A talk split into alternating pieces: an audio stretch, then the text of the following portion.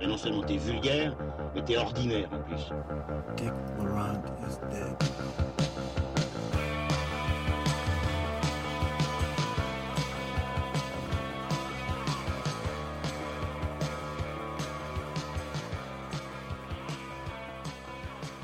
Auditrices et auditeurs, bonjour, bienvenue dans Transmission, la table ronde cinéphile qui fait le grand écart entre pop culture et cinéma d'auteur.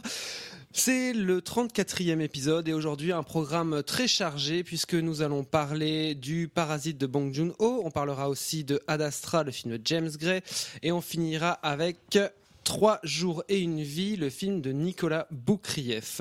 Je signale tout de suite que nous sommes repris par nos partenaires Radio Rectangle. Euh, merci à eux. Et puis, je signale aussi que aujourd'hui, on ne va pas spoiler sur le film de Bong Joon-ho, Parasite.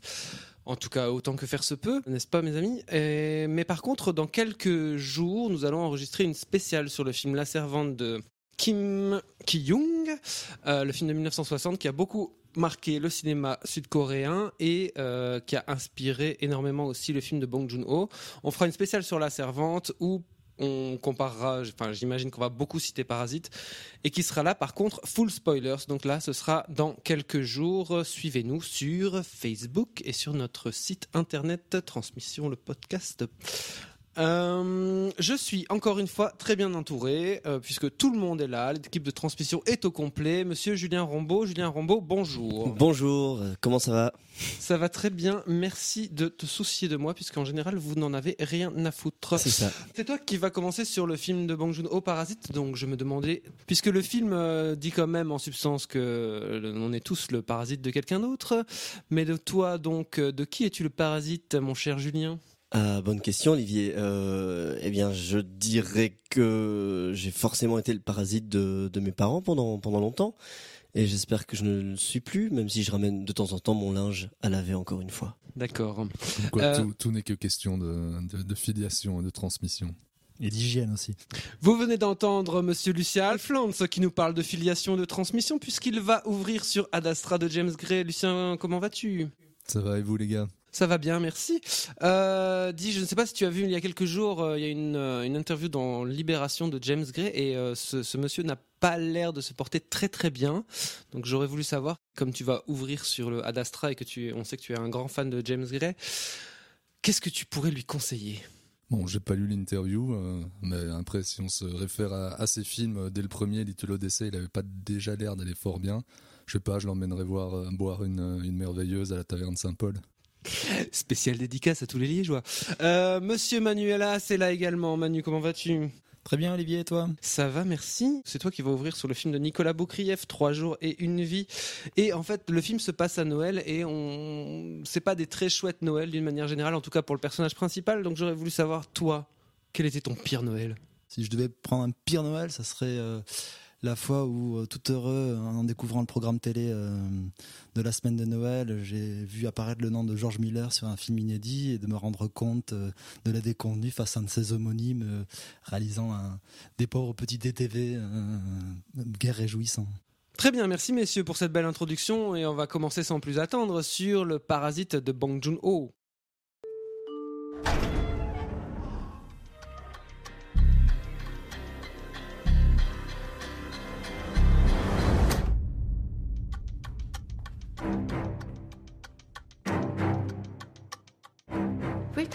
수업 어떻게 하시는지. Is it okay with you?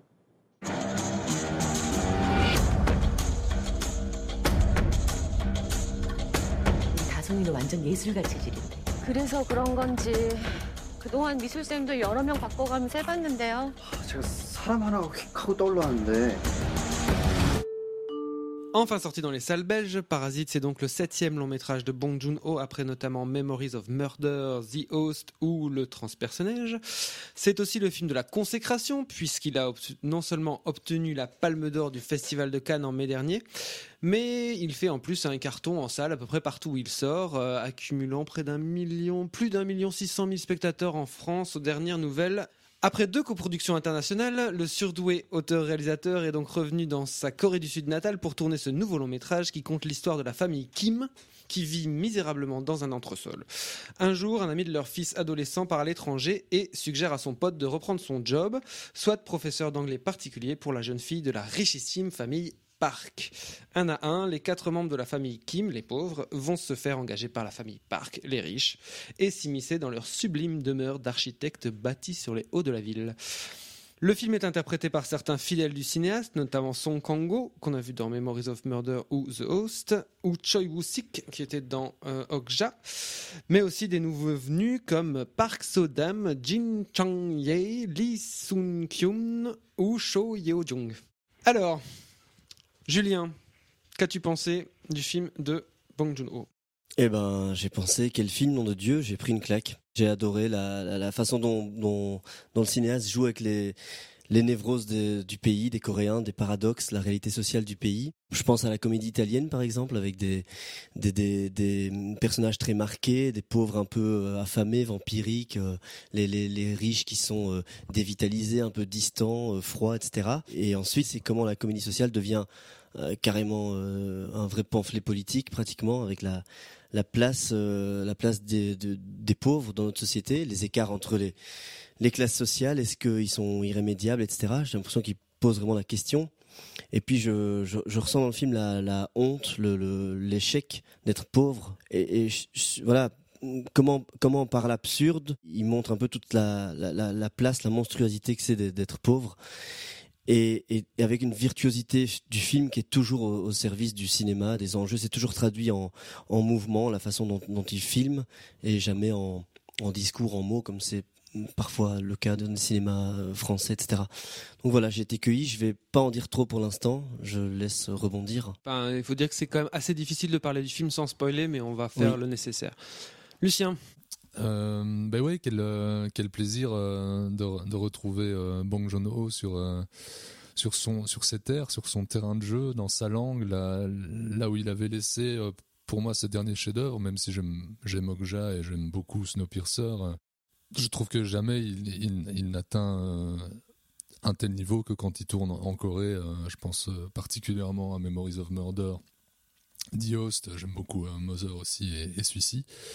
Ah, D'ailleurs, euh, on pourrait, on pourra peut-être rebondir dessus après, mais il me semble que il y a pas mal de parallèles à faire entre ce film-ci et euh, et The Host, mais aussi avec euh, Burning de Lee Chang-dong, dont même si euh, formellement les films sont pas tout à fait euh, construits de la même manière, euh, en tout cas ils prouvent à eux deux la, la, la suprématie du, du cinéma sud-coréen actuel. En plus, les deux films partagent carrément le même thème. Et le même chef-op, même traitement thématique très proche, avec aussi une sans en dire trop, mais une, une rébellion euh, prolétaire euh, assez brillante dans les deux cas, et puis euh, aussi une, une, variation, enfin une réflexion sur le, le rapport qu'il y a entre, entre les deux Corées, sur, le, sur le capitalisme, sur l'anglification de, de la société sud-coréenne.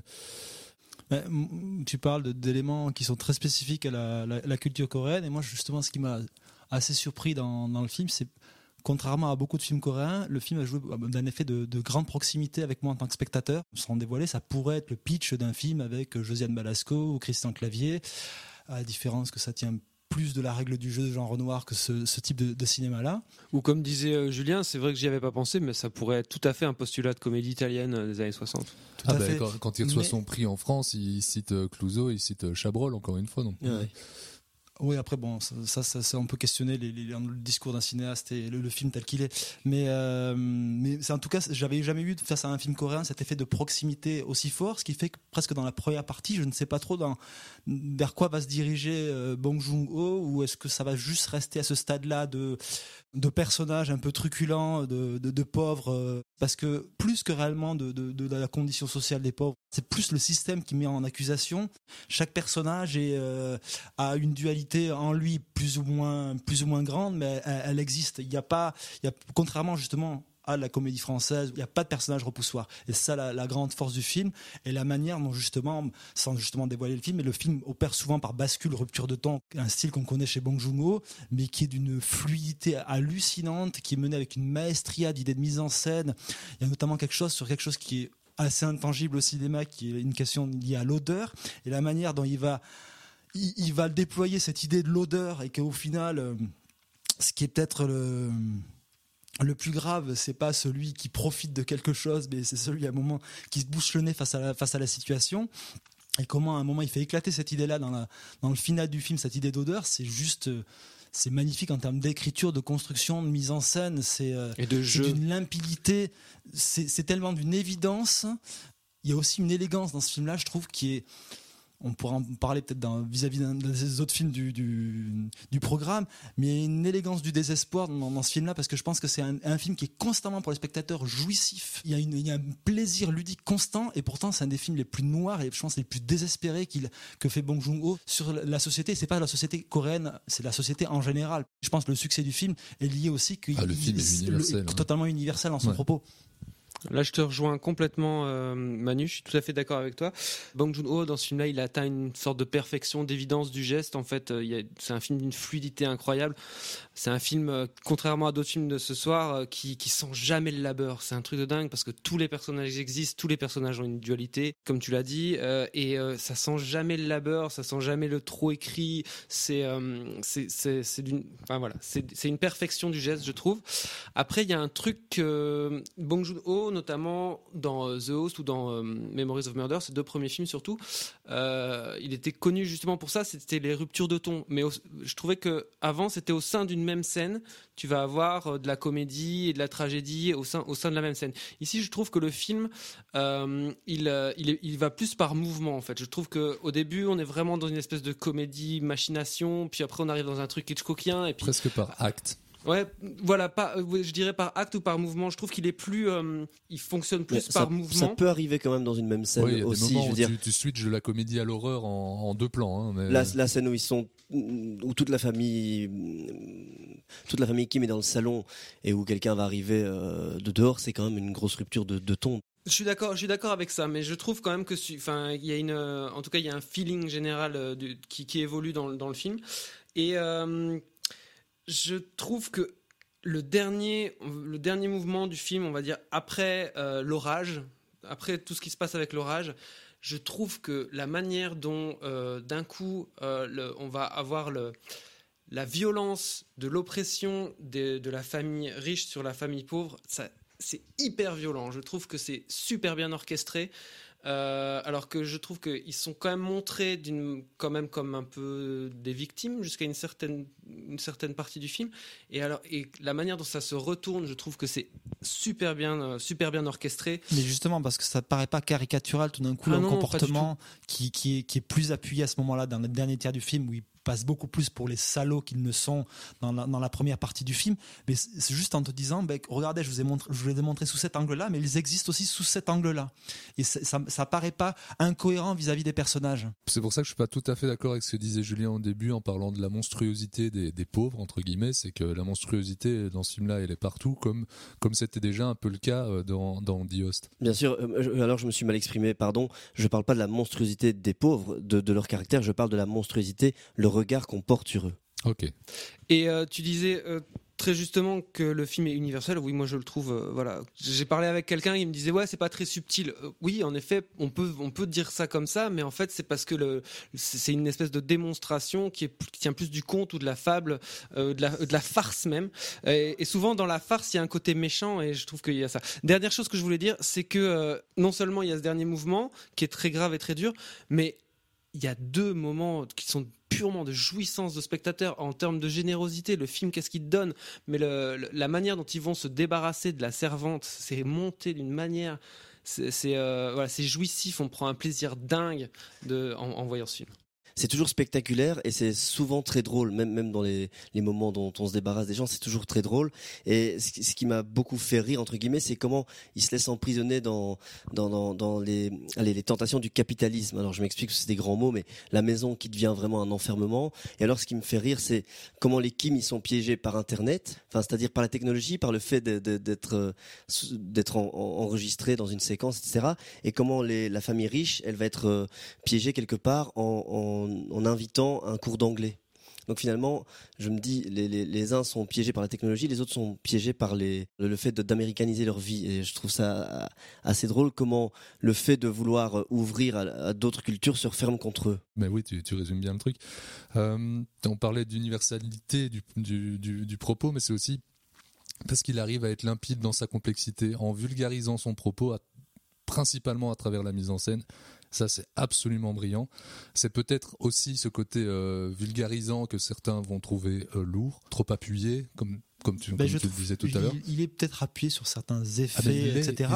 mais... dans son propos, dans le détail, ben justement, typiquement l'idée dont, dont je parlais tout à l'heure, l'idée de l'odeur, eh la manière dans ce qu'elle dit de, de- de- de- du propos du film, elle est bien plus subtile que, que ça. Quoi. Elle est pas, elle est, justement, elle te demande de prendre du recul par rapport au film, même si elle te, elle t'a- t'apparaît complètement cohérente. Oui, puis toi, Lucien, c'est vulgarisation euh, positive. Ah en oui, fait. je dis ça, je dis ça tout à fait de manière positive. Et c'est vulgarisation, c'est ça qui est dingue, comme le dit Manu, comme je viens de le dire, c'est que c'est vraiment uniquement, enfin très très largement à travers sa mise en scène et dans sa manière, la manière qu'il va avoir de de faire briller tous les tous les détails dont parlait Manu il y a encore deux secondes, comme chez euh, Hitchcock où le moindre objet qui euh, qui, euh, qui traîne la moindre facétie de mise en scène ou la moindre maladresse de- de- des personnages aura ou a une, une utilité dramaturgique forte. C'est aussi parce que le film se passe quasi intégralement dans deux habitations et qu'à un moment, pour être, comment dire, vivace euh, visuellement, il faut, il faut un peu, il faut un peu remplir le, remplir le plan de, de choses qui vont, qui vont, qui vont construire le film. Mais ça, tu le sens Euh, jamais. hein. ah, tu- ah, Toujours tu- avec une aisance incroyable. Je- Absolument, mais je- là on est, on est ici pour, euh, pour un peu euh, disséquer le bazar. Euh, alors il y a une symétrie qui est complètement hallucinante, qui, qui, qui pourrait euh, rendre jaloux euh, Fincher ou, euh, ou Kubrick. Euh, une symétrie qui est ici euh, très souvent verticale et qui est, et qui est brillante, mais vraiment c'est une démonstration de force à ce niveau-là. Euh, elle donne à elle seule un, un angle de lecture au film. Rien, rien, rien que là-dessus, on peut comprendre le film. Il en dit très long euh, sur, le, sur la manière dont il va, dont il va euh, placer ses acteurs dans l'espace et du coup sur les, sur les rapports, euh, les rapports de classe en fonction de leur positionnement, principalement autour d'un- escalier, mais même au niveau des étages de la maison, sans, sans trop spoiler. Mais d'ailleurs, quand les, quand à un moment euh, il y a une, une fuite, à un moment autour d'un orage, et on va avoir des plans d'escalier qui vont se, qui vont se succéder les uns après les autres. Et après, il y a aussi toute cette Pour métaphore avec l'eau le qui fait que, qui fait que le, le, ce qui est, ce qu'on rejette tout en bas va quand même finir par vous éclater à la gueule. C'est génial. Et à ce, Avec un, justement un raccord de plan génial qui, qui lie l'habitation du haut et l'habitation du bas en un seul plan au- autour des toilettes avec un personnage qui vomit dans les chiottes et les, les chiottes qui débordent de l'autre- de l'autre côté avec une idée qui résume aussi le film sur ça. Quoi. Je trouve que le, le plan de euh, la, la jeune fille de la famille qui fume sa clope sur le, le, le chiotte en train d'éructer, je crois que c'est un des plus beaux plans de l'année. Et oui, et puis euh, vous parliez, vous parliez de la première habitation, la manière dont elle est, dont elle est, dont elle est montrée dans, le- premier plan, la folie de ce premier plan qui est vraiment euh, comment filmer la précarité en, un plan, comment présenter tous ces personnages en un plan. Ben voilà, c'est le, premier plan du film, c'est- brillant. Il y a, tout, est- posé, on, a compris qu'on allait devant quelque chose de brillant. Je veux pas non plus spoiler, mais ce qui me semble vraiment intéressant, c'est cette manière presque littérale et en même temps euh, poétique, limpide de, sortir les cadavres du placard. Et c'est pour ça que je parlais des névroses de la Corée, etc. Et quand je dis la place du pauvre, celle qu'on ne veut pas voir, celle qu'on ne peut pas voir, c'est comment il est, comment lui, il est, il est déter et il en joue avec. C'est une grosse interrogation, je pense, des Coréens, de, de Bong Joon-ho. Tu parlais de The justement, mais le rapport quand même à l'occupation américaine, euh, à la langue anglaise, etc. Et c'est ça qui gangrène. T'as les pauvres, les prolos qui sont ubérisés, les autres qui fantasment dès que ça vient des, des- des- États-Unis. Et donc c'est plus cette, aspiration de la société, mais qui, contamine à la fois les riches et les, pauvres, que, que, que questionne. Il y a une très belle euh, idée, je trouve, euh, métaphorique autour de ça, qui est, euh, qui est une espèce de blague aussi visuelle que porteuse de sens autour de, des cow-boys et des Indiens. On peut pas trop raconter la scène sans, spoiler, mais, mais j'aime beaucoup cette image-là, cette imagerie-là qu'il développe. Très bien, merci messieurs. Euh, je signale de nouveau que nous allons faire euh, très vite une émission spéciale sur la servante de Kim Ki-young et on parlera aussi abondamment de Parasite, mais cette fois-ci on spoilera comme des cochons. Voilà, on va enchaîner tout de suite avec Ad Astra, le film de James Gray. Major, we have some highly classified information. What can you tell us about the Lima project? Its objective was to search for advanced extraterrestrial life. The ship disappeared approximately 16 years into the mission. And the commander was? He was my father, sir.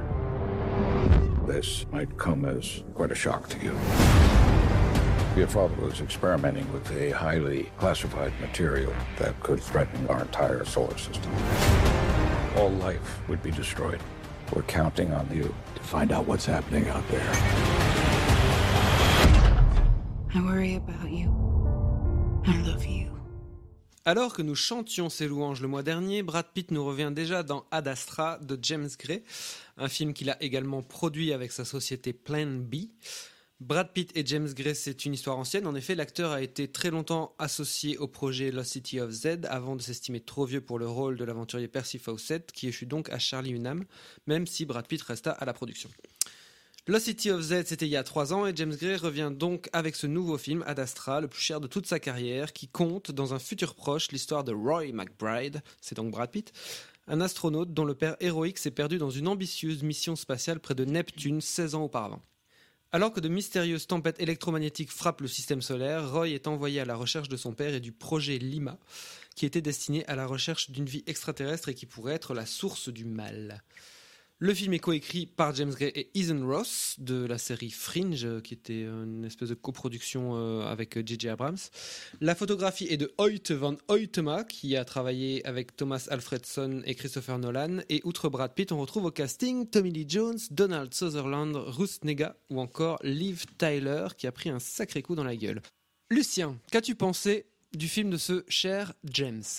Déjà, j'ai l'impression qu'on va un peu tous dire la même chose euh, du, fi- du film et qu'on va juste se placer par rapport à ça. Euh, mais je peux me tromper. Euh, pour moi, il y a une forme d'introspection presque malichéenne à échelle macroscopique qui est, qui est troublante tout du long du film. Et en ce sens, le film se rapproche assez fortement de dernières propositions SF qu'on a eues au cinéma, que ce soit Gravity, Interstellar, High Life ou, euh, First Man et, autres, parce qu'il est question, euh, avant d'explorer l'univers, de, chercher à répondre à ses propres, tourments. Euh, c'est pas pour rien si le film commence euh, par une chute et se termine par un retour. Euh, ce qui intéresse James Gray, c'est le trajet entre les deux, c'est euh, le côté instructif du trajet.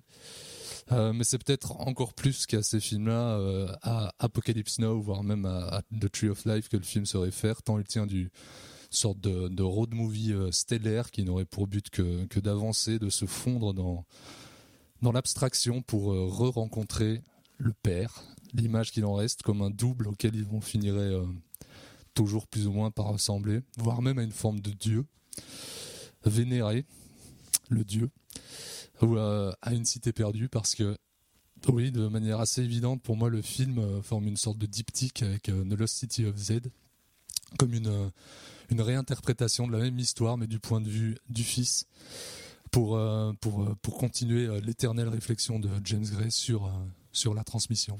C'est un film qui s'inscrit dans, dans un corpus de films de SF qu'on a eu ces, ces derniers temps, mais justement, pour reprendre peut-être une expression tu as le plus souvent citée que moi euh, dans, l'émission, euh, qui est, euh, qui est de Jean-Baptiste Toré, c'est un film qui n'est pas vraiment un, film à l'heure aussi. C'est un film qui arrive après les autres et qui, à mon avis, ne marque pas forcément toujours les, des points. C'est un film qui est, euh, en, on, en, on en discutait tout à l'heure en intro, qui est on va dire profondément dépressif, qui est qu'on sent bien porté par des préoccupations de James Gray, mais c'est aussi un film assez peu aimable vis-à-vis du spectateur, qui à la fois est un film qui, qui moi je trouve une grande froideur. Parce que tu as, parlé de plein de choses du film et tu jamais parlé de l'émotion qui suit. Et je trouve que l'émotion, elle est, elle est quand même très, très en retrait. Je trouve que le parcours du personnage de, de Brad Pitt, ce voyage intérieur, en fait, il est assez peu incarné à mon sens. Le film est extrêmement verbeux. Il utilise, alors, c'est un procédé de narration, je pense, pour. Le film est en grande partie narré en voix off. Et euh, une, un- une des idées qui est pas inintéressante de James Gray, et justement d'essayer de d'inscrire un petit peu cette voix off dans le cadre du récit avec les débriefs psychologiques qu'a Brad Pitt. Sauf que euh, c'est assez littéral en fait ce que dit ce que dit Brad Pitt. Le personnage parle de de la rage qu'il a vis-à-vis de son père, de, de sa souffrance, et il le, il le dit de manière extrêmement littérale. C'est moi c'est un des reproches que j'avais déjà pour Love City of Z c'est que la cette idée de, de, de se perdre euh, soit dans la dans, dans la jungle ou dans le cosmos je le sens pas. C'est un film beaucoup trop retenu. Il n'y a pas cette idée de, de, vraiment de, dériver avec quelque chose. Je trouve que le, le, parcours est beaucoup trop tracé beaucoup trop écrit.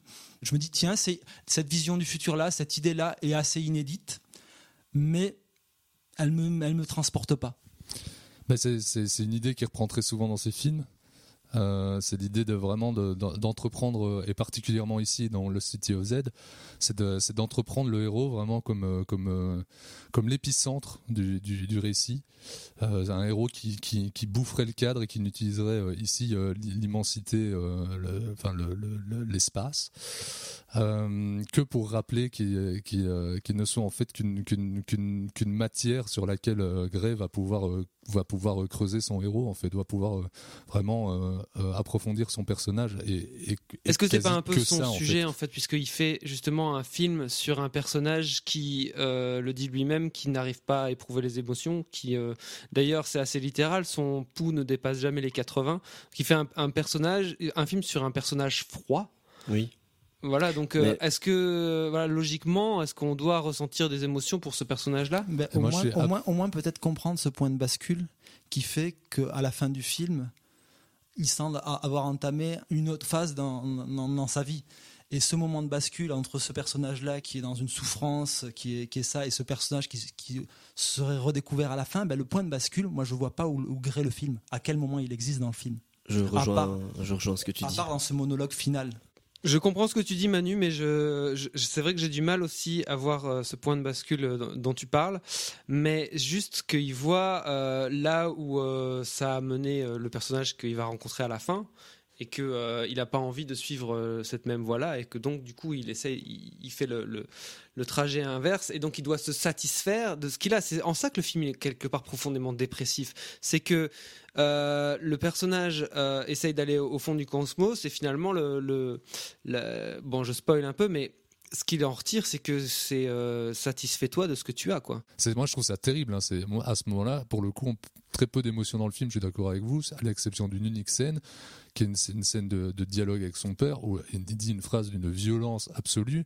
Où son père a passé 30 ans de sa vie à, rechercher euh, une, vie extraterrestre et qui dit euh, mais je continuerai tant que j'ai pas de réponse et il lui répond mais si tu as la réponse on est tout seul en fait c'est ça on n'a jamais que ce qu'on est moi je trouve ça je trouve ça d'une je trouve ça vraiment très beau très touchant et plus profond que ça n'y paraît pour, pour essayer de, de, compléter ce que tu vas dire en fait euh, bon là on spoil comme des porcs hein. euh, mais euh, c'est que le, le, le père tu vois Tommy Lee Jones il est devenu entre guillemets quelque part ce qu'il cherchait parce qu'il est complètement extraterrestre au sens littéral ah, c'est devenu une forme de, de parce que il n'est plus ouais. il n'a plus rien qui le rattache à l'humanité et à la Terre. Si, si, il peut la détruire, l'humanité. C'est pour ça, moi, pour moi, il prend une forme de presque de Dieu. Il est là tout seul au-dessus de tout le monde. Non, parce que là, c'est une lecture que tu fais vis-à-vis -vis du film, parce que le personnage de Tommy Lee Jones dit clairement que, la chose est accidentelle. Il n'y a pas une volonté de la part de Tommy Lee Jones de détruire l'humanité. Ça, c'est pour le coup très circonstanciel. Moi, ce qui me dérange vis-à-vis -vis de, de, de, cette rencontre des personnages avec Tommy Lee Jones, c'est que il y a tout un, tout, tout, enfin, on en, on en parle beaucoup. C'est un peu le, le vous l'avez dit, le, le course du, de, de, du film. Il y a beaucoup d'attentes et finalement ces attentes, l'attente qu'elle suscite, elle n'est pas vraiment euh, traitée, etc. Je trouve la rencontre assez déceptive dans ce qui se dit, dans ce qui se passe vis-à-vis -vis de, tout l'avant du film qui dure quand même une bonne heure quart où on attend cette rencontre et je trouve voilà, je trouve la rencontre vraiment déceptive. Et en fait, je, je, suis ravi de t'entendre parler de profondeur, Lucien, mais moi je trouve que, et pourtant j'aime beaucoup le cinéaste, je trouve qu'il redit un, de, de, manière un peu un peu répétitive et un peu moins profonde ce qu'il a déjà dit dans certains Alors oui, films. C'est quelque chose qu'on va qu'on va toujours reprocher à, à, ce, à ce type de cinéaste. Déjà, c'est un cinéaste chez qui le, le, le, traitement du sujet, le discours prend énormément de place et, et peut-être se place au-dessus du film lui-même, ce qui peut déranger plein de gens. Je le comprends. Euh, on peut voir ça comme une forme de, de lourdeur. Moi, je, moi, je trouve ça fascinant. Et euh, c'est vrai qu'on on, pourrait tout à fait dire, on peut, j'entends quand on le dit, que ce qui ne peut absolument pas se soustraire à, à à, son sujet, voire à l'efficacité de son propre film. Mais moi, je, préfère y voir la, marque d'un très grand auteur. Oui, mais moi, je pense que justement, dans ses, dans ses précédents films, je, me fais un, une exception pour Lost City of Z que je rapprocherai d'Adastra. Je pense que le son discours d'auteur ne phagocytait pas tout il faisait exister de vrais personnages. Il y avait vraiment une, galerie de personnages, il y avait des émotions qui se dégageaient de ces, relations entre ces personnages, où là, tout le, parcours du personnage est verbalisé, y compris dans cette séquence de fin où carrément il s'adresse à toi et avec une sorte de happy end, tu pourrais presque croire à un happy end un peu, un peu ajouté. Quoi. Un peu forcé, moi. Un peu forcé, pas très incarné euh, en termes de, de, de, narration. Je trouve que c'est assez faible. Ça m'a fait penser en fait à cette scène qui a été rajoutée à la fin de The Yard avec la scène de, de, avec la scène de Mark Moi, je serais pas étonné euh, que, que le film ressorte un jour sans cette scène-là. Bon, on verra, mais ça m'étonnerait. Le problème, c'est que si elle sort sans cette scène-là, le film ne fait plus aucun parcours vis-à-vis -vis de son personnage. Le souci, à mon sens, du film, c'est qu'en fait, sans cette séquence-là, tu n'as pas vraiment le parcours de Brad Pitt. Bah, vous avez un peu tout dit. Euh, moi, je suis globalement euh, d'accord avec vous qui n'êtes pas d'accord. Je suis très partagé sur le film aussi. Euh, après, Manu, tu sembles dire que vraiment le film est très froid, qui t'a laissé constamment à l'écart. J'ai quand même été embarqué dans le film. J'ai quand même été embarqué avec ce, ce personnage-là. je trouve qu'il y a un, c'est très c'est marrant parce que c'est le film le plus cher de Grey et c'est aussi son plus introspectif euh, c'est pour ça qu'il va prendre plein de gens à, à contrepoids là. Et euh, je trouve qu'il y a une forme de ce dépouillement dans les décors, j'ai été assez euh, assez séduit en fait par le par le look du film en fait. Euh, tout ce qui se passe sur la lune, ce qui se passe sur Mars, il y a une espèce de de solitude comme ça spatiale qui est presque un peu euh, tarkovskienne pour le coup tout ce qui se passe sur, sur Mars, c'est assez beau. L'idée de, de cette chambre de, de, décompression où tu vois des, des pétales qui se sont projetés sur les murs, je trouve que c'est une belle idée. Par rapport à ça, je, je rebondis juste là-dessus, mais il se permet des choses. Moi, ça rebondit aussi un peu sur ce que disait euh, Manu euh, plus tôt, mais la, manière dont il entre, entreprend euh, certaines scènes d'action de manière à vraiment les, déplacer sur son terrain sur son terrain propre c'est super intéressant. C'est vraiment il, arrive à en faire quelque chose euh, il les déplace vraiment euh, là où il pourra en faire ce qu'il veut en, mettant encore une fois c'est très théorique mais l'idée de la scène en avant plutôt que son efficacité première et euh, du coup, il fait comme euh, avec avec certaines scènes, je pense la, la, la course poursuite sur la lune ou bien la traversée euh, des, des, des, des roches euh, spatiale autour, ah oui, de, autour de, Neptune film, ouais. avec l'espèce de bouclier comme il avait pu le faire avec les, la, la, scène des piranhas au début de, de Z ou euh, la course poursuite dans We Own the Night, c'est-à-dire offrir, offrir des, des, séquences un peu euh, jamais vues mais toujours un peu en creux presque presque mine de rien et pas totalement spectaculaire. Moi je, moi je trouve ça passionnant. Je suis pas d'accord avec toi quand tu, tu parles justement qui privilégie l'idée à l'efficacité de la, la scène. C'est peut-être le cas dans, la scène de, de, qui se passe sur la lune,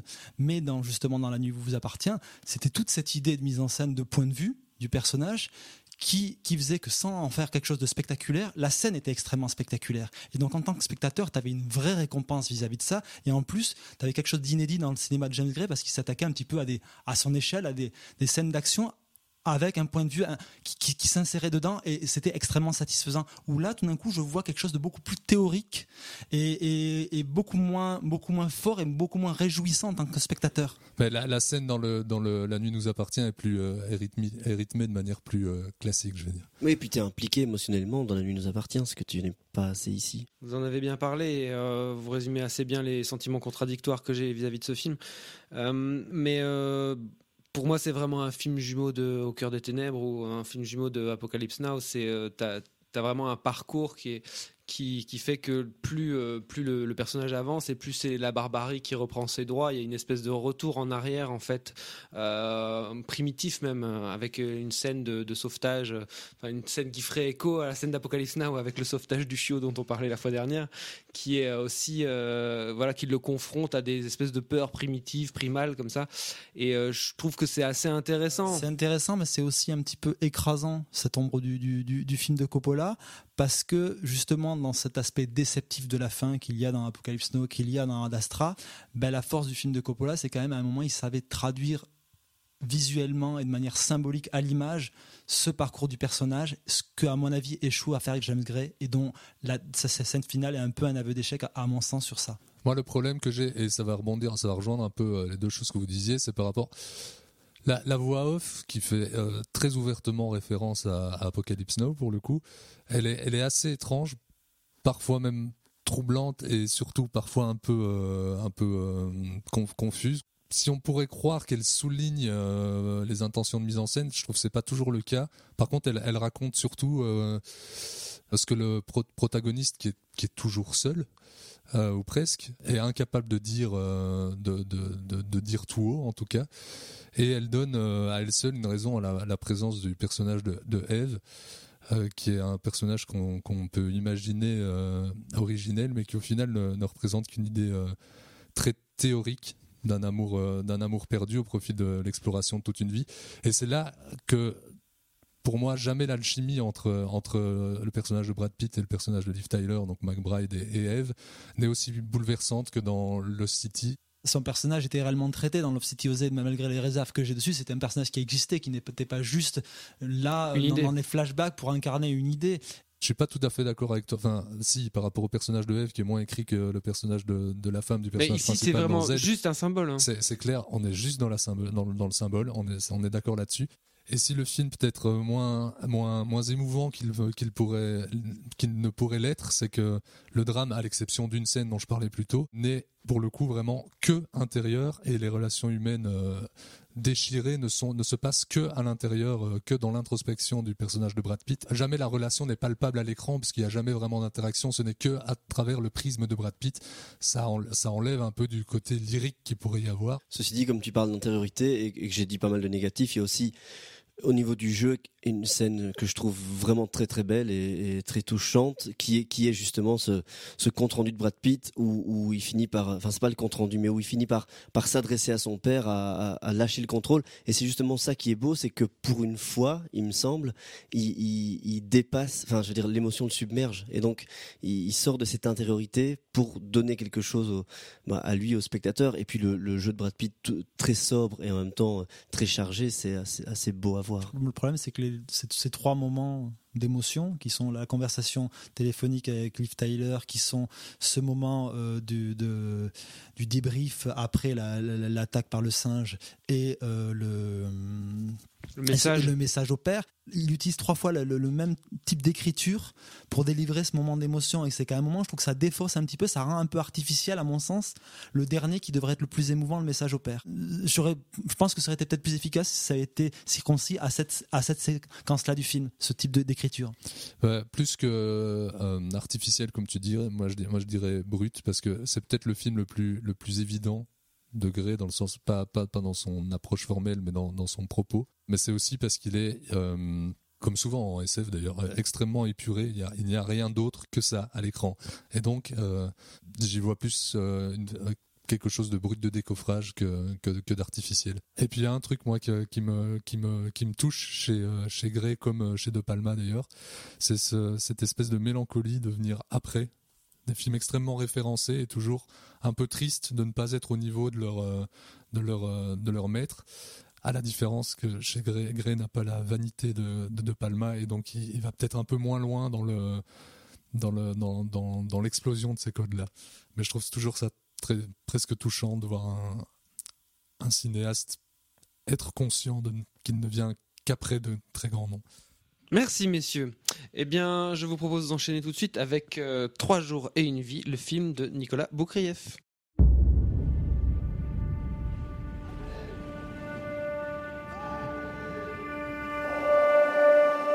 Merci à tous pour votre présence. En l'état actuel de l'enquête, rien ne nous permet de penser qu'il s'agit d'un enlèvement. Avant tout, nous devons nous assurer que l'enfant ne s'est pas perdu. Je vous demande la plus vive attention lors de votre avancée. Bon courage à tous. Trois jours et une vie, c'est donc un film de Nicolas Boukrieff. Nicolas Boukrieff, c'est un ancien rédacteur de Starfix, qui est devenu scénariste et réalisateur sur Va mourir en 1995. Il a été aussi co-scénariste d'Assassin de Mathieu Kassovitz en 97. Et depuis, il est auteur de films plutôt remarqués tels que Le Convoyeur en 2003 ou Cortex en 2008. Le réalisateur appartient à une génération, avec Christophe Gans notamment, qui a essayé de redynamiser le cinéma français au début des années 90 en le faisant renouer avec un cinéma de genre au premier degré et respectueux des codes, et particulièrement pour Nicolas Boukrieff, euh, disons le polar euh, façon hard-boiled. Euh, ici, c'est une adaptation d'un roman de Pierre Lemaître, l'auteur d'Au revoir là-haut, que l'auteur lui-même, donc le maître, adapte avec la scénariste Perrine Margen. Le film se déroule entièrement dans un petit village des Ardennes belges qui existe. D'ailleurs, euh, je crois que le tonton de Julien y habite. Euh, et ce film commence à Noël 1999. Euh, Antoine, un garçon de 12 ans, vit seul avec sa maman, qui s'appelle Blanche, qui est interprétée par Sandrine Bonner. Et alors qu'il est victime d'un chagrin d'amour, il se défoule dans les bois et il va se retrouver mêlé à la disparition d'un enfant, j'en dis pas plus. Le film raconte comment ce secret va bouleverser sa vie ainsi que celle de son entourage. Trois jours et une vie, c'est une coproduction belge. Le film est photographié par le belge Manu Dacos et compte à son casting Pablo Poli, Charles Berling, Sandrine Bonner, Philippe Torreton, le jeune Jérémy Sénez ou encore Margot Bancilon, ainsi que plusieurs figures connues du cinéma belge comme Luc van Grunderbeek ou euh, l'abonné au Polar Ardennais euh, Johan Blanc. C'est Manu qui va commencer sur le film de Nicolas Boukrieff. Qu'en as-tu pensé, mon cher Manu? Bah, Déjà, je pense qu'il faut peut-être prévenir les spectateurs sur ce qu'est réellement le film, parce que le film est beaucoup vendu sur euh, un aspect de murder mystery, sur, sur qui, qui est le coupable, avec même des plans dans la bande-annonce qui n'existent pas clairement dans le film. Et je trouve l'aspect intéressant du film est justement que Boukrieff évacue assez vite cette question de qui est le coupable pour, pour en donner l'identité comment ce personnage va grandir euh, et, vivre avec ce secret-là. C'est pas un film sur un, réellement un criminel, plus sur un coupable, sur quelqu'un qui vit avec un secret. Et voilà, donc après la mise en scène de Boukrieff, elle est, elle est un peu à contre-courant de ce qu'on voit dans le genre euh, actuellement. Elle a un rythme plus, plus lent. C'est un peu un cinéma à combustion lente, donc qui ne, qui, joue pas ses cartes euh, d'entrée. Bah ouais, c'est intéressant ce que tu dis en parlant de cinéma à combustion lente parce que c'est peut-être ça qui permet aussi euh, aux spectateurs de jamais vraiment euh, s'ennuyer alors qu'à certains moments il pourrait y avoir moyen. Parce qu'à chaque fois il, se passe un petit quelque chose qu'il aurait pu abattre toutes ses cartes dès le début et en fait non il en a gardé tout du long. Après je trouve que pour parler euh, des défauts du film pour moi il y a une forme littéraire qui est, beaucoup trop présente particulièrement dans les dialogues qui sont très difficiles à avoir en bouche. Peut-être que Julien en parlera par la suite, des dialogues qui sont euh, écrits par, par le maître. Du coup, euh, j'ai trouvé pas mal d'acteurs à la ramasse, à l'exception de quelques-uns peut-être. Euh, ceci dit, à l'instar de son affiche, que je trouvais intéressante visuellement, le film est truffé de belles idées, de beaux moments de cinéma. Je pense entre autres à une, une scène de tempête dont on ne sait jamais vraiment s'il s'agit d'un cauchemar ou au contraire de la réalité qui, qui prend vraiment le dessus sur tout c'est pour moi le tour de force du film et qui peut, peut parfois faire regretter que, que qu'il ne se plonge pas plus dans, cette proposition-là.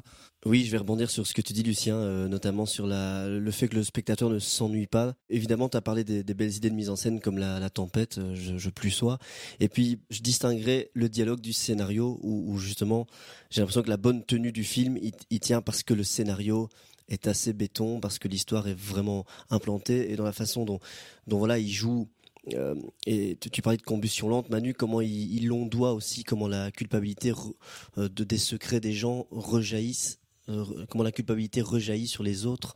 Mais par contre, en dehors de la bonne tenue du scénario, effectivement, il y a les dialogues qui sont un peu, un peu rêches, un peu, un peu, un peu artificiels. Et les comédiens, enfin voilà, il y a, je crois qu'on est assez unanime pour dire qu'il y a un problème de caste peut-être je devrais parler en mon nom. Enfin, je trouve qu'il y a un problème de caste. Moi, je suis d'accord avec toi. Euh, voir Charles Berling et Sandrine Bonner dans les Ardennes, ça, ça fait un peu mal. Et je trouve qu'il y a des bonnes idées de mise en scène qui sont qui sont annihilées par le jeu, notamment euh, cette euh, cette façon dont il il interrompt une, la messe. Euh, je trouve que voilà comment le, le travelling le s'écarte de lui de, Charles Berling je parle il s'écarte de lui etc c'est assez beau mais le jeu me sort complètement du truc. Et en fait dans les dialogues ce qui se passe c'est que euh, on, entend les mots on entend la on entend la, rythmique et du coup ça sonne creux ça manque de vie. Elle est, terrible cette scène parce qu'elle elle devrait être euh, bouleversante et en fait Berling est tellement aux fraises que, que, elle ne l'est pas quoi. Elle, elle, devrait être un point d'orgue du film. Elle est vraiment drivée par des, une belle idée à, l'image qui, qui, résonne avec ce que ce, qui doit se passer au niveau du, personnage. Et c'est vrai que quand le, le personnage interrompt littéralement la messe, on se retrouve face quand même à, à Berling, qui est pour moi un acteur assez limité. Et en plus, il est pour moi très connoté d'un cinéma un peu bourgeois français et euh, en, en- en- en ouvrier un peu alcoolique ardennais. Il y a- y, y une, il y a quelque chose que j'arrive pas à ajuster entre les deux, quoi. Et ces premières scènes, dans ce sens-là, sont, sont aussi difficiles. Je veux dire, dès qu'on le voit en ouvrier, ça fait un peu mal au cœur. Et dès qu'on le voit, enfin, il y a un événement avec un chien, je veux dire, c'est c'est assez difficile euh, de, de, de d'y croire. Oui, ben je vais euh, vraiment vous rejoindre sur le sur l'ensemble, même si voilà, je trouve quand même que c'est un film qui euh, qui se laisse voir avec euh, beaucoup de plaisir, justement parce que son scénario abat assez bien les cartes euh, au bon moment et qui va maintenir l'intérêt du spectateur. Après, il y a des scènes qui sont franchement réussies. On a dit la tempête, il y a des choses qui sont régulièrement en fait, il y a des scènes qui réveillent le le- l'intérêt purement cinématographique du film. Euh, après le casting, oui, moi je suis, je suis aussi d'accord avec vous, c'est aussi un problème. Je dirais que c'est principalement au niveau du casting masculin. J'ai beaucoup moins de réserves sur sur euh, Sur Sandrine Bonner, Sandrine Bonner ça va, mais c'est vrai que elle trimballe avec elle tellement cette image de- du cinéma bourgeois français que c'est vrai que quand tu la vois en en, en femme seule qui habite dans les Ardennes, c'est un petit peu dur. Après, elle, je veux dire, les- ses dialogues coulent un peu plus facilement aussi, que ceux de euh, Berlin. parce qu'il veut, parce qu'il veut, euh, il veut faire référence à Chabrol, moi je crois. hein. Sans doute, tu, tu as, tu as peut-être raison. Après, le, je trouve que le, donc c'est Pablo Poli qui s'appelle le personnage principal. Je trouve aussi qu'il est un peu à côté, mais en même temps, le choix de casting me semble assez pertinent parce que il- comme euh, tu dois avoir vraiment un, un rapport assez distancié par rapport à ce personnage principal, je trouve que justement de l'avoir pris pas très charismatique Ah, comme ça, c'est tête de loser. ouais. Je trouve qu'il y y, hum, y a de l'idée dans, dans ce choix de casting et euh, je trouve que c'est la Margot Bassillon, je crois qu'elle s'appelle, qui joue la, la jeune fille euh, Émilie, la jeune voisine euh, adulte. Elle, je la trouve vraiment excellente et je trouve que dès qu'elle est à l'écran, elle, ça, elle, redonne du, de, de l'intérêt aux scènes. En tout cas, elle vole, euh, elle vole la vedette dans les, dans les scènes qu'elle a. Euh, après, je dirais que il y a des, oui, en effet, il y a des belles scènes, mais au début, c'est un petit peu dur quand même. On sent que Boukrieff, en fait, il a du mal à. On, le sent devoir cocher des cases, de euh, montrer le village, présenter tous les personnages. C'est un peu appuyé. on sent, qu'il a du mal, euh, du mal au démarrage. Après, c'est payant parce que je trouve que le village et, et on va dire que l'ambiance un peu où on connaît tous les personnages, ça joue du film. C'est un personnage même du film, le village et euh, le fait qu'il y ait tous les tous ces personnages. Mais après, il a du mal à l'exposer, quoi. Oui, l'exposition paraît, apparaît un peu laborieuse. Je pense parce que aussi, il joue aussi clairement le fait qu'on n'est pas dans un film de genre, on va, on va la jouer du, côté du, cinéma américain. Il ancre vraiment très, fortement les, bases euh, vraiment euh, franchouillardes du film et il les assume. C'est vrai que il y a un temps d'adaptation, je pense, dans le début du film qui est un peu difficile. Après, moi, je trouve intéressant la démarche du film de, te placer de ce, point de vue de ce personnage-là, ce qui est assez, inédit dans, ce genre de récit-là, de questionner ta moralité et la moralité de ce personnage-là et l'affect que tu peux avoir vis-à-vis de lui et, de, et fur et à mesure de voir ben, que d'autres personnages ont aussi de, de lourds passés euh, et que c'est assez intéressant de la manière dont ils travaillent ça. Je trouve qu'il y a notamment une, assez belle scène euh, où la mise en scène pour le coup de, de Boukrieff est beaucoup moins euh, se, se veut un peu plus lyrique qu'il y a la scène d'adieu de, de entre le, le personnage de Oui, de très belle Sandrine scène, Bonner- de Sandrine Bonner et d'un autre personnage dont je dévoilerai pas l'identité, qui est une très belle scène. En plus où il est derrière, on a quand même un, autobus de, la tech, ce qui est pas le truc le plus glamour, et il arrive avec cette image-là à te faire une imagerie qui, évoque le, mélodrame hollywoodien et qui, est- très belle. Juste pour finir là-dessus, euh, je dirais aussi que la, moi je trouve que la, dernière scène, enfin la, scène de fin du film est très bien gérée et aussi euh, tous les enjeux sont vraiment bien résumés et sur la mise en scène qui et la mise en scène est assez euh, on va dire euh, classique et discrète, mais ça marche vraiment bien, ça incarne vraiment bien les, le, le- le- le dilemme qui est au cœur du personnage, je trouve. Et avec une vraie ambition narrative suffisamment intéressante pour être louée et euh, amenée à voir le film. Oui, tout à fait. Très bien, ben on va passer au conseil. Écoute, pourrieux. Pour moi, tu n'es qu'une merde de chien qui s'étale sur un trottoir. Et tu sais ce qu'on fait d'une merde de ce genre? On peut l'enlever soigneusement avec une pelle, on peut laisser la pluie et le vent la balayer, ou bien on peut l'écraser. Alors si tu veux un conseil d'ami, choisis bien l'endroit où on te chiera. Eh bien, on passe tout de suite au conseil et c'est moi qui vais commencer. Donc, euh, nous avons parlé aujourd'hui de Trois jours et une vie où il y avait Sandrine Bonner et on a aussi parlé de Parasite de Bong Joon-ho. Bong Joon-ho qui, euh, comme tu l'as dit Lucien, à la dernière cérémonie du Festival de Cannes a remercié Chabrol et Clouseau. Donc, du coup, je vais faire un bon conseil euh, dans la catégorie film sur la lutte des classes. Vous pourrez regarder le très bon La cérémonie de Claude Chabrol avec Sandrine Bonner qui date de 1995, ou alors revoir l'excellent Les Diaboliques d'Henri-Georges Clouzot de 1955 qui est aussi assez cinglant sur les conflits de classe. Il est fort. Monsieur Manuelas. Eh bien, moi, je vais vous conseiller un, un livre qui a l'image de transmission. Euh, c'est les, les mémoires de Jean-Pierre Dionnet. Mémoires avec un petit jeu de mots, puisque ce ne sont pas les mémoires comme on s'y attend, mais les, les mémoires, les, les divinités grecques. Et donc voilà, c'est un livre passionnant puisque ça revient sur toute la carrière de Jean-Pierre Dionnet. On en, parlait en off avec euh, Lucien, c'est vraiment, je pourrais dire, un, trésor national français. Un des meilleurs ambassadeurs de la, culture, de la pop culture qu'il y a eu, qui a toujours eu à cœur de défendre les films qui étaient sans défense dans, l'espace du champ critique. Quelqu'un qui n'a eu de cesse de toujours établir des ponts entre différentes cinématographies. Moi, je sais que par exemple, typiquement, j'ai découvert Sympathy for Mr. Vengeance dans les pages de, du Mange Livre, qui était une rubrique qu'il animait quand le métal hurlin était exhumé dans, au début des, années 2000. Et justement, il faisait parallèle entre le cinéma de Park Chan-wook et le cinéma d'Aldrich. C'est toujours quelqu'un qui a refusé de cloisonner les, genres, les, types de, cinématographie, de d'art. C'est un, un, livre extrêmement touchant et euh, indispensable. Et il était, il animait aussi une excellente euh, rubrique dans à Canal Plus dans les années 90 qui s'appelait le cinéma de quartier, grâce à laquelle j'ai découvert Danger diabolique, euh, La planète des vampires ou euh, Cher pour Frankenstein ou Wickerman. Enfin bon, des tas de trucs. Julien. Oui, euh, ben, écoute, je pourrais te conseiller de ou conseiller d'aller regarder les montres religieuses avec James Gray, mais je vais plutôt conseiller à la cinémathèque euh, bruxelloise euh, pour les bruxellois ou les environs. Euh, il y a une rétrospective de Yasuhiro Ozu, justement, continue notre focus asiatique, euh, qui se déroule jusqu'en novembre, jusqu'au 17 ou 19 novembre, je crois. Et voilà, c'est l'occasion de revoir des, des, des films comme Voyage à Tokyo ou Le goût du saké. Merci. Lucien. Moi, je vais vous, vous parler d'une série.